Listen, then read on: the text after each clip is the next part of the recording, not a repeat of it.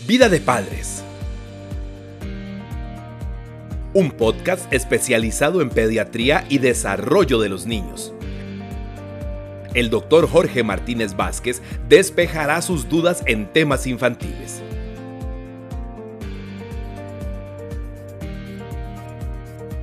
Vida de Padres, episodio estreno, todos los jueves a las 7 de la noche.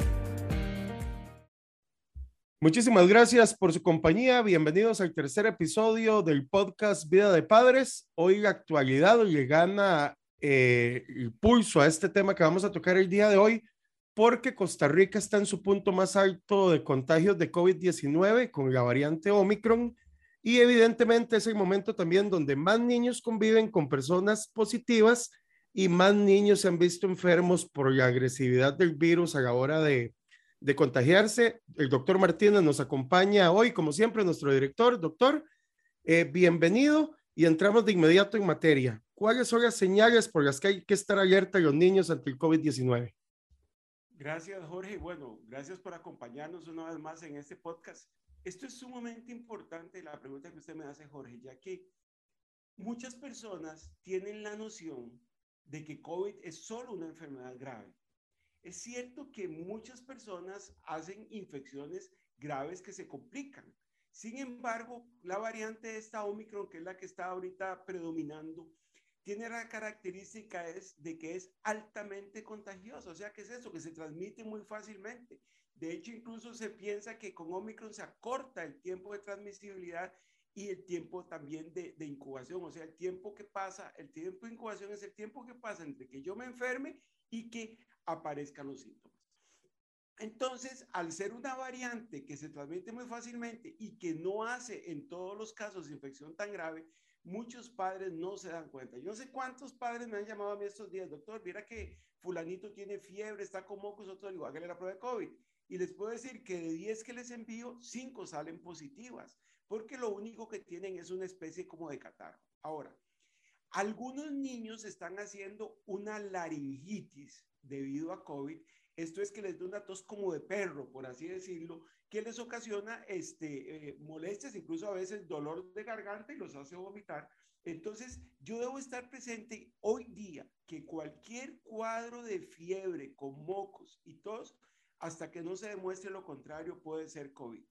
Muchos padres piensan que como ellos no se enferman, no es posible, pero recuerden que la gran mayoría de los padres, gracias a Dios, y a pesar de estos movimientos antivacunas sin sentido, están vacunados, esto hace que pasen una, una enfermedad muchas veces asintomática. Ahora, específicamente con lo que usted me pregunta de los, de los, de los signos de alerta, pues cualquier niño que tenga fiebre que persista, cualquier niño que vomite este, persistentemente, que se queje un dolor de cabeza intenso, que le cueste respirar, es un niño que mejor debería ser evaluado en un servicio de emergencias, ya que también hay otras cosas, no solamente COVID, ¿verdad? Entonces, que no se nos vaya a pasar, qué sé yo, una, una meningitis, por ponerlo ya un poquito más claro, o, o una neumonía debido a otra cosa y que el niño se pueda complicar. Doctor, estamos en una época en la que hay muchos virus estomacales y hemos leído que la diarrea es uno de los primeros síntomas en el COVID de los niños. ¿Cómo hacer en esta época de tantos resfríos, tantos virus estomacales para diferenciar una enfermedad de otra?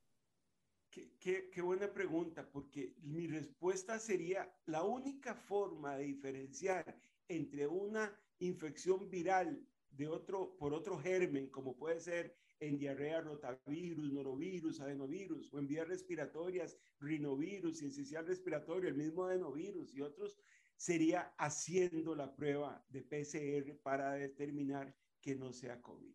Esto, esto sí lo quiero recalcar porque muchas personas por costo hacen el antígeno. Vamos a ver, el antígeno por COVID no es que no sirva. El tema es que da muchos falsos negativos. ¿Qué es esto? Que si, por ejemplo, yo tengo un antígeno positivo por COVID, no tengo ninguna duda de que, de que el niño tiene una infección. Pero si sale negativo, puede hacer que si haya una infección y que al momento del examen este salga por, por su sensibilidad negativo y cuando hacemos una PCR sale positivo. Entonces, solamente haciendo la, la, prueba se puede determinar. Usted tiene razón, estamos en, una, en, una, en un pico, pues no como otros años, porque eso nos dice que el lavado de manos está está siendo importante, pero sí estamos teniendo este, casos de diarrea y eh, eh, la diferenciación pues básicamente es, es con el examen de, de, de PCR para COVID. Doctor, ¿cómo podríamos diferenciar Omicron, que es la variante que en este momento está eh, afectando a la mayoría de personas en el mundo, no solo en Costa Rica, de las otras variantes? ¿Qué, ¿Qué, le podemos decir a la gente de las diferencias entre las variantes anteriores y la Omicron en el caso de los niños?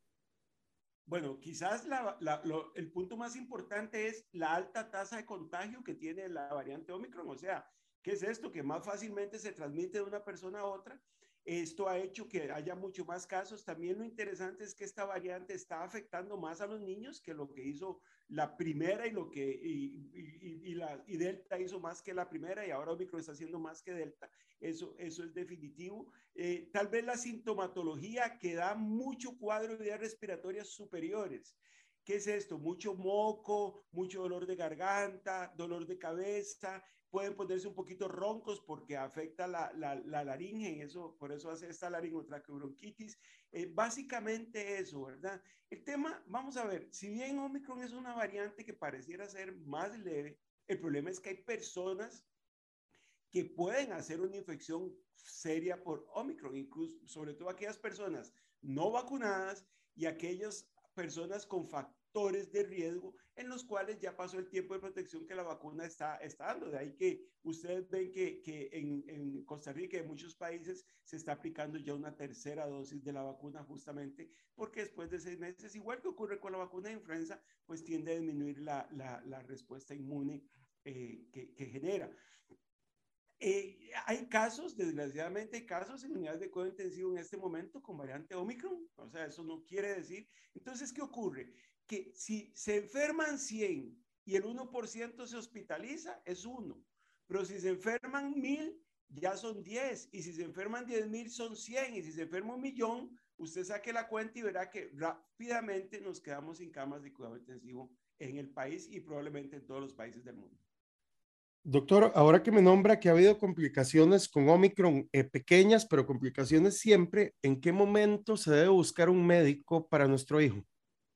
Bueno, eso, es muy importante. Bueno, vamos a tener presente que eh, COVID da fiebre, da mocos, da tos, como cualquier otro virus respiratorio, pero que en algunos casos puede, digamos así, ocasionar un problema muy serio a nivel del parénquima pulmonar, a nivel de tejido pulmonar, ocasionando una inflamación que puede llevar a fallo respiratorio.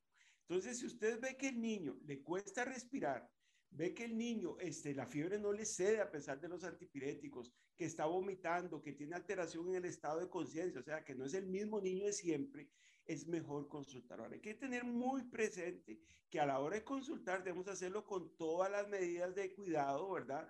Para no, para, para no, no contagiar a otras personas eh, y, y, y acudir a un servicio de emergencias donde haya una zona de aislamiento para evitar pues que nos vayamos a contagiar los médicos, el personal de enfermería que lo atiende al no estar preparados, aunque nosotros en prácticamente todos los casos los manejamos como si fuera COVID, con doble mascarilla, con toda la protección, siempre es importante estar avisado de este tema.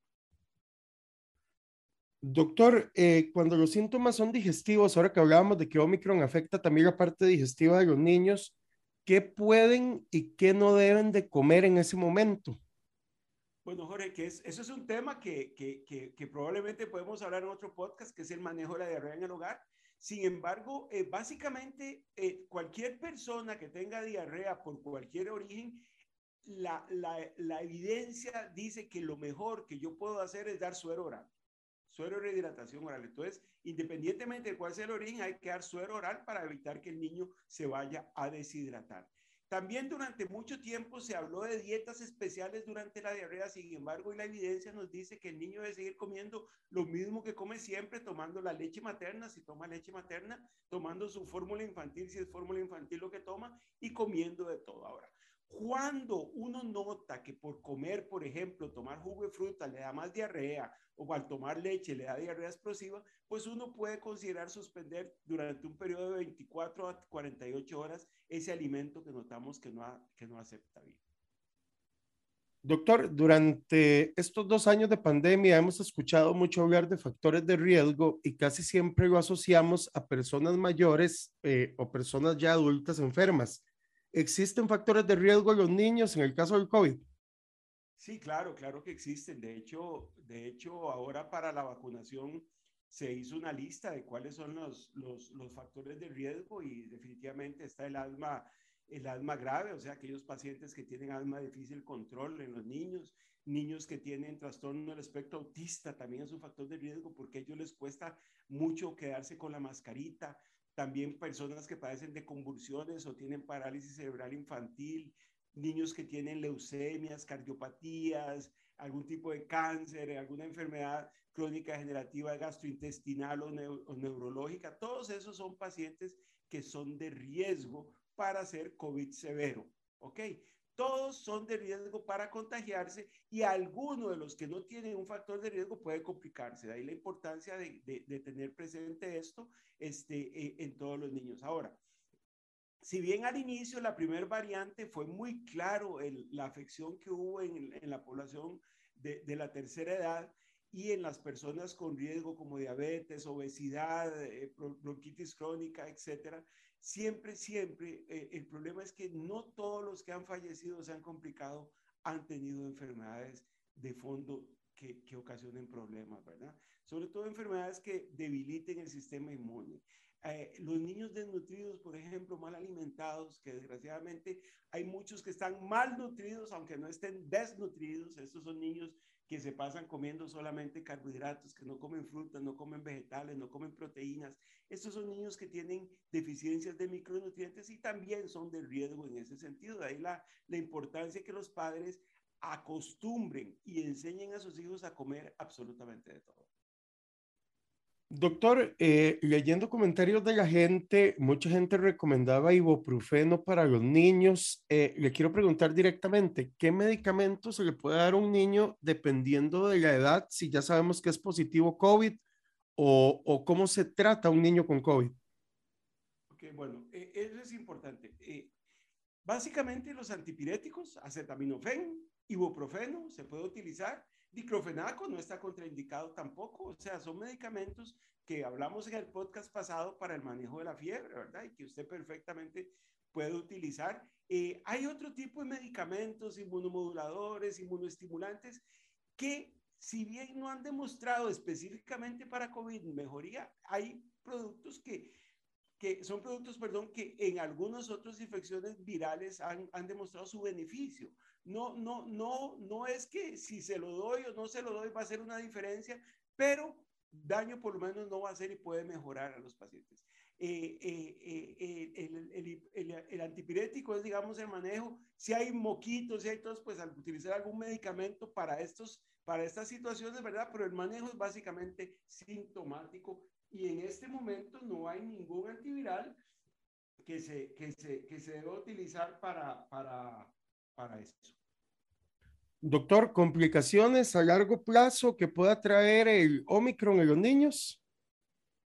Bueno, la COVID y, la variante Omicron pueden ocasionar complicaciones. Vea, Jorge, esto sí es muy importante. Hay, hay muchos datos y ustedes cada día leen en la prensa y en, y en artículos médicos cómo se ha ido viendo una serie de secuelas que COVID puede dar y ha dado en adultos, eh, fatiga crónica, muchos han perdido por mucho tiempo el, el gusto y el olfato, este, debilidad muscular, etcétera. Eh, incluso algunos, como, como, como lo mencionamos en el podcast de vacuna, ¿verdad? Atletas de alto rendimiento, y acabamos de tener el caso de Alfonso Davis, el, el, el excelente jugador de la selección de Canadá, que está con una complicación cardíaca después de COVID. Eh, se puede dar, eh, eh, los reportes en pediatría tal vez están un poquito más cortos porque justamente en estos últimos meses es que ha ido aumentando la incidencia de, de, niños afectados en los Estados Unidos, en nuestro país y en todo el mundo. Entonces, probablemente en los próximos meses vamos a tener una serie de, de, de datos que nos pueden decir a largo plazo cuáles son las complicaciones de haber padecido de esta enfermedad, porque es un virus bastante nuevo, es un virus que desgraciadamente se comporta muy diferente eh, en las personas y, y y, y, y, probablemente vamos a ver secuelas en, de a largo plazo también en los niños. Doctor, eh, revisando comentarios, eh, cosas que dice la gente también en redes sociales, nos hemos encontrado eh, con unas siglas recurrentes, recurrentes, perdón, el MISC. ¿Qué le podemos decir a la gente que es y, y a qué se debe esto que, que va provocando el COVID? Qué, qué, qué, buena pregunta. Bueno, resulta que el MISC son las siglas en inglés para el síndrome inflamatorio multisistémico post-COVID, asociado a COVID. Esto es una enfermedad que, que, si, que los que estuvieron más pendientes al inicio de la pandemia recordarán que se habló de que COVID se asociaba a una enfermedad que se llama enfermedad de Kawasaki. Eh, la enfermedad de Kawasaki es una enfermedad eh, probablemente ocasionada por virus, pero es una reacción inmunológica. Específicamente el MISC o este síndrome postinflamatorio multisistémico es eso, es una inflamación sistémica que se da de 10 a 3 semanas 10 días a 3 semanas después de haber padecido COVID.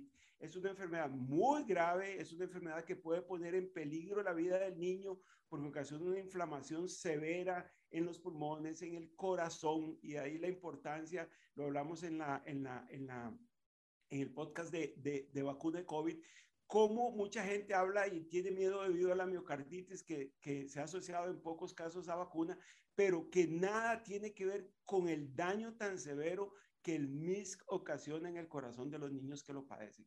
Nosotros los pediatras le tenemos terror al MISC, terror porque es un niño que está bien ahorita y en dos o tres horas está chocado, puede estar intubado e incluso puede haber hecho un paro cardiorrespiratorio. De ahí la importancia de que los niños no hagan infección por COVID, de ahí la importancia de vacunar a los niños para evitar este riesgo. Ahora, que le da a todos los niños, no, no le da a todos los niños, el porcentaje es bajo, lo que pasa es que en una familia un niño es el 100%. Entonces, si le da a, su hijo, al niño de una familia, eso es una tragedia para todos. Así que eso es muy importante tomarlo en cuenta.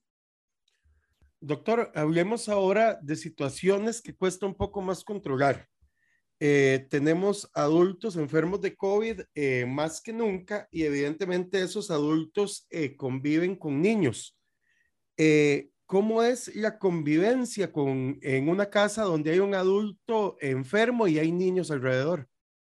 Bueno, esto es muy importante. En primer lugar, si es posible, si la casa lo permite, que ese adulto enfermo se quede encerrado en una habitación, que utilice todo el tiempo mascarilla, una mascarilla adecuada, una N95, una KN95 o una FP, una KFP4, que son las que, las que han demostrado mayor efectividad, que el niño cuando está en contacto, si es un niño con la edad requerida, eh, que, que, puede utilizar una mascarilla, use la mascarilla, ¿verdad? Para evitar el contagio, ¿verdad? El problema es que cada vez es más recurrente que nos digan, doctor, salí positivo y a los dos o tres días, doctor, Juanito está con fiebre, con mocos y tos, y es probablemente porque no hay protección. Y es que a veces malentendemos o malinterpretamos las, las aperturas que las autoridades de salud nos han ido dando y abusamos de ellas. Usted pasa un fin de semana a un restaurante y lo ve repleto de gente, ve las filas, incluso a mí me llama la atención, eh, en, en, las afueras de los laboratorios no existe ni medio metro de distancia entre las personas que están haciendo la fila para hacerse la prueba de COVID. O sea,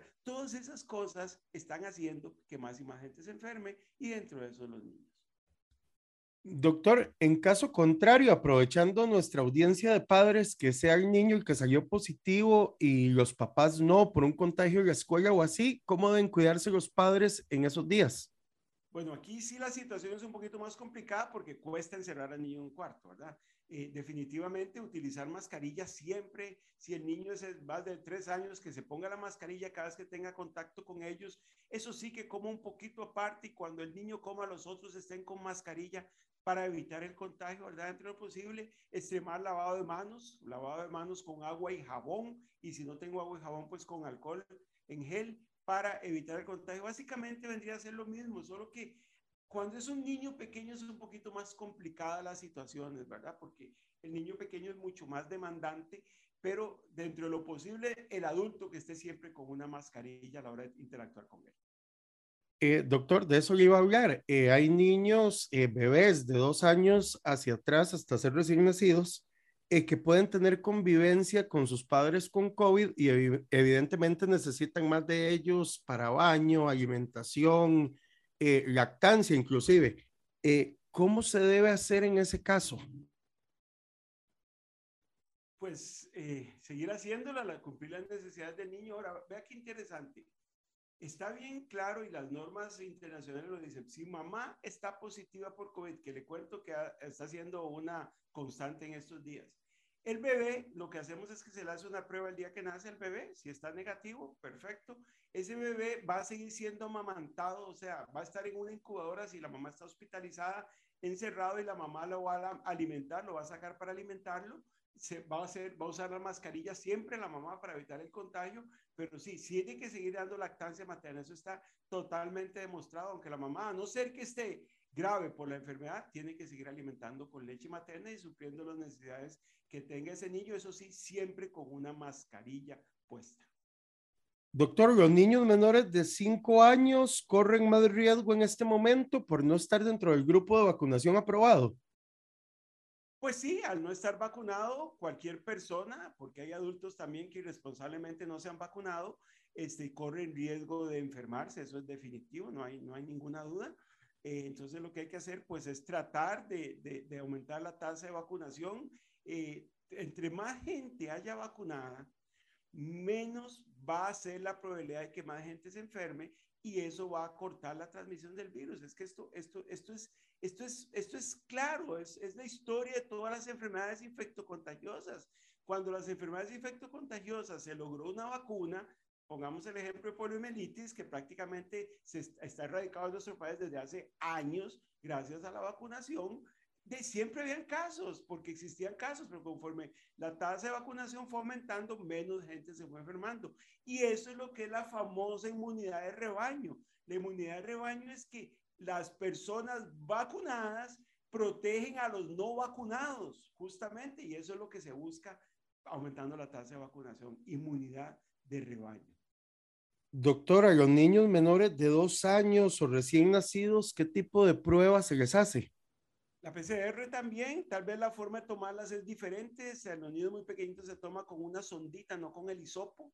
Este, pero, pero es igual, es la PCR y es un aspirado de la naricita la que, la que se hace, ¿verdad? Eh, eh, para, para hacerlo. Eh, ahora, existen hisopos para niños, definitivamente no es el mismo que nos ponen a los adultos, pero es la forma correcta de hacerlo. Los pequeñitos, le repito, con una sondita se aspira inmediatamente, se pone en un frasquito y se manda la prueba para, para, para procesar, pero es exactamente la misma prueba. La técnica, tomarle lo que varía eh, de acuerdo a la edad del niño.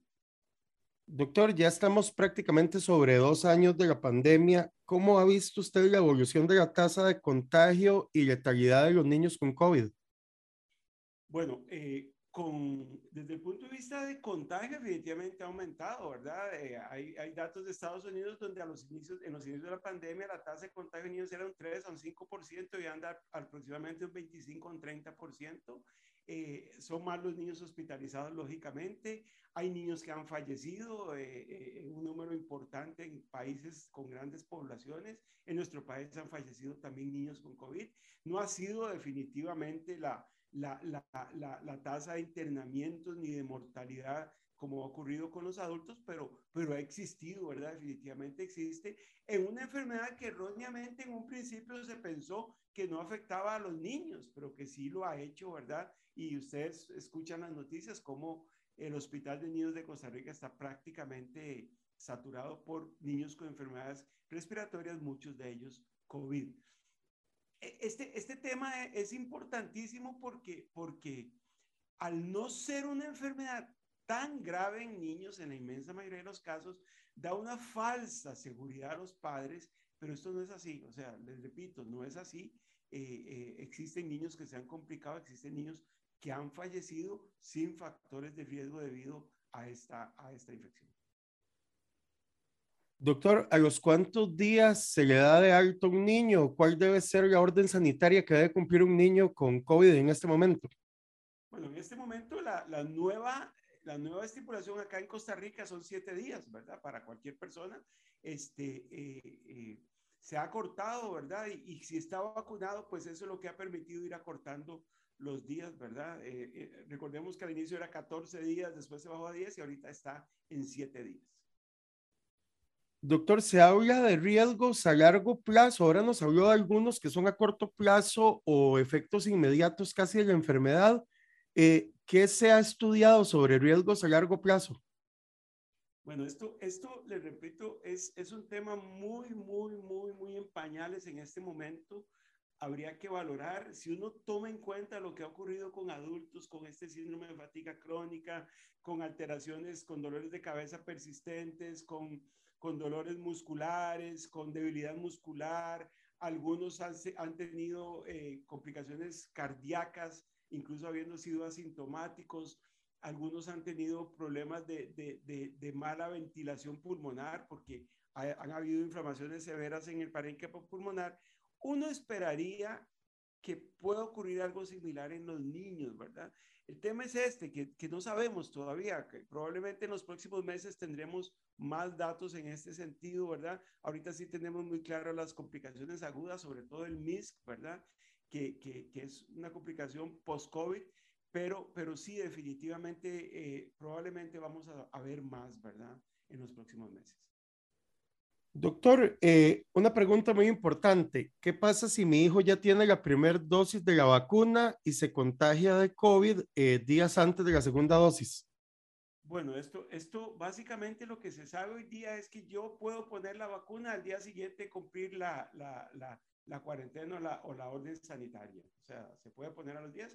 Probablemente si el niño le tocaba, qué sé yo, este sábado y le da el martes pues va a correrse unos días la segunda dosis, pero inmediatamente saliendo de la enfermedad se puede aplicar.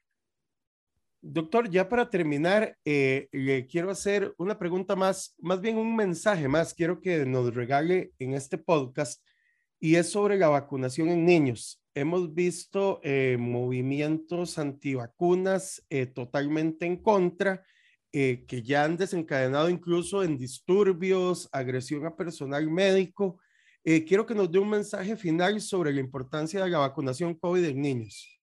Sí, bueno, esto, esto es muy importante. Eh, desgraciadamente en el mundo existen los, los movimientos antivacunas. Eh, un día de estos yo conversando con, con una representante farmacéutica de una vacuna que maneja el virus, la vacuna contra el virus del papiloma, le decía, bueno, los dejaron descansar a ustedes un rato, porque antes eran ellos el foco de atención, la vacuna contra papiloma de los antivacunas definitivamente eh, vacunar es una responsabilidad social, es una necesidad.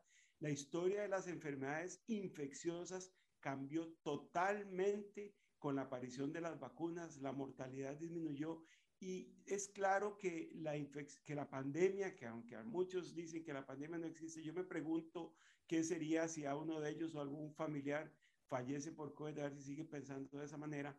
Este, es una realidad que nos tiene afectando desde hace años y que es claro que la vacunación ha cambiado la historia de la enfermedad. Es claro, o sea, las unidades de cuidado intensivo no están llenas porque muchos están vacunados. Los niños deben ser vacunados porque los niños son, primero, tienen una, una, una, es más fácil que entre ellos se transmiten las enfermedades. Por eso generalmente quien lleva la diarrea o la gripe a una casa son los niños cuando están en contacto en las escuelas. Entonces esto va a cortar es claro y lo mencionamos y los invito a escuchar el podcast 1 donde hablamos claro, largo y tendido sobre la vacuna, sobre los beneficios, sobre la falsedad de los efectos secundarios que muchos están pregonando y que ni siquiera sin, sin ningún sentido porque, porque no hay datos todavía de que la vacuna ha demostrado ser altamente segura en la población infantil. Y yo los insto, los invito a que sean padres responsables que no se comporten irresponsablemente con la salud de su niño y que los lleven a vacunar. La vacuna es totalmente segura. Hay millones de dosis aplicadas en el mundo con muy, muy, pero muy, muy, muy pocos efectos secundarios reportados.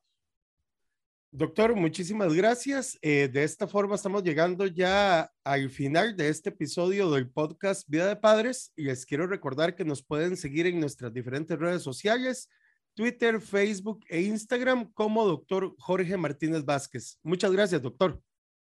Muchas gracias, Jorge, y gracias a ustedes por escucharnos. Nos escuchamos el próximo jueves. Gracias. Vida de Padres. Un podcast especializado en pediatría y desarrollo de los niños el doctor Jorge Martínez Vázquez despejará sus dudas en temas infantiles.